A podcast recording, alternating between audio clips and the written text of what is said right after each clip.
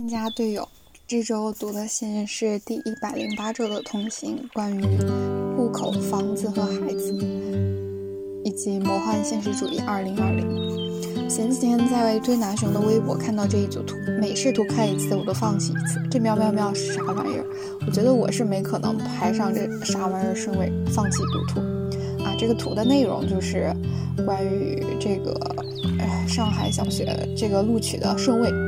然后它分了一二三四五类，然后分了人户一致，包括父母、孩子、户口、房产一致、房产证年份，然后父母一方、任意一方、房产一致两户口，然后反正就各种排了很多顺位，以及还有海淀的幼升小顺位，第一顺位、第二顺位一直分到了第九顺位，反正看得我就特别头大，哎，算了，我就觉得这顺位我我是不可能排得上的。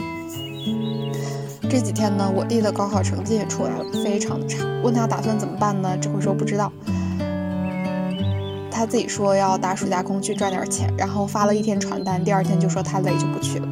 有什么办法呢？孩子再混蛋也不能退货，问题出现了就要解决。八月一号之前呢，要填志愿，且看他下一步怎么办。今天我妈说她自己给自己买了两条裙子，我说要表扬我妈，有了钱可千万先自己乐着，把钱省着省着，谁也不会感激你。让我们这些白眼狼小孩用了多不值当了，要自己快快乐乐。前几天我爸打电话说自己四十八岁的时候，听了自己有点想落泪。他说：“你以为我在咬金，其实是在卖命。”突然觉得心情又沉重了许多，仿佛自己一直试图的减负都是错觉，生活的重锤一直都在，只是暂时有人顶着。我能做什么吗？保持健康，多多高兴，放轻松。每个人都是尽力而为。我一直感谢父母在自己的能力范围之内给了我最好的教育。高考过去六年，从郴州到长沙到北京，历经上海。读书让我走了出来，我还是相信，learning is the best things I can do ever。周五去听了境外投资法律实务的争议解决讲座，看到超厉害、超专业的律师，真的太迷妹了。听厉害的人讲课，真的超幸福。想起去年仲裁课上王律讲的，Without the budget of limit，真的是闪闪发金光。他自己个人呢是北大的本科，然后剑桥的硕士，哈佛的博士，哇，这个配置，既懂美国法又懂中文，然后主要做中国企业的跨国纠纷的辩护。当他自豪地讲出他们所没有一个人做非诉业务，只做诉讼业务和争议解决的时候，他还哭了。现在觉得勇气和自由不是想做什么就做什么，而是想不做什么就不做什么。这种律师加教职也真的是一个很不错的选择。读完博士后再教书，在实务中去积累经验去传授，然后找到感兴趣的问题去研究。哪里有什么会枯竭的研究？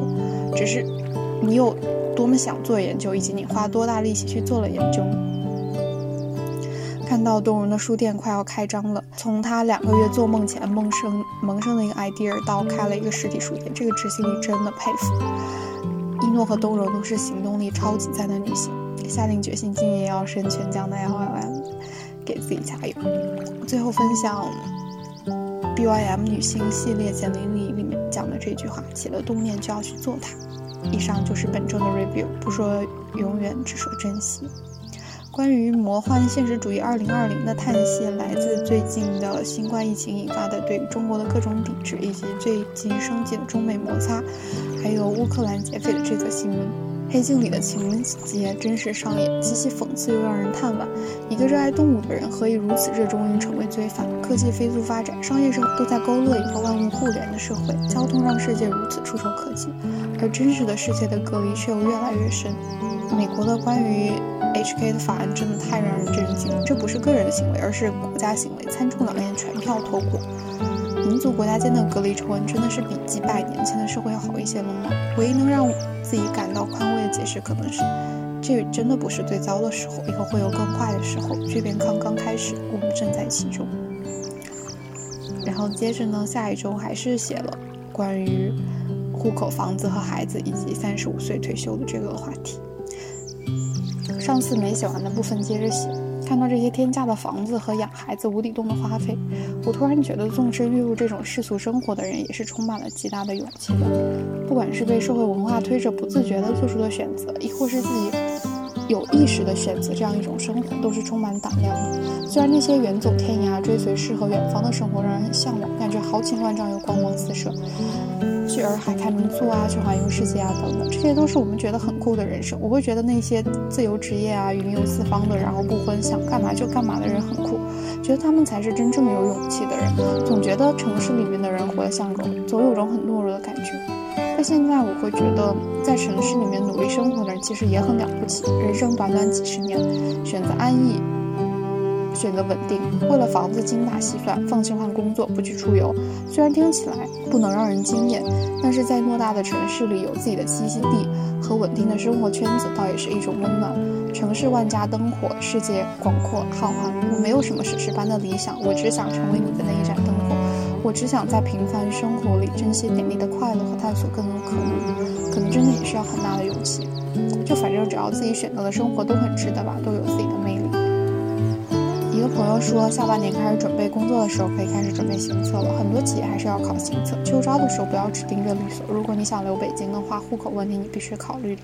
很多律所是解决不了的。上海不知道积分录入够不够，感觉如果不拿优秀毕业生，估计也是不够的。其实户口你应该考虑了，应届毕业生可能是你人生中唯一一次比较好落户的机会，其他的都比较难了。之后就只有出国读博或者公务员。感觉我反正抓不住他，我觉得确实也是人生经验会影响你的很多选择，就很容易被束缚在自己的经验里面一样。就像我之前从来没有想过要做诉讼一样，可能现在在我的人生选项里面，就是没有去做公务员、去进体制的这个选项，所以也基本也就基本没有可能拿户口。不过我知道要在大城市里面留下来，户口确实是很重要的。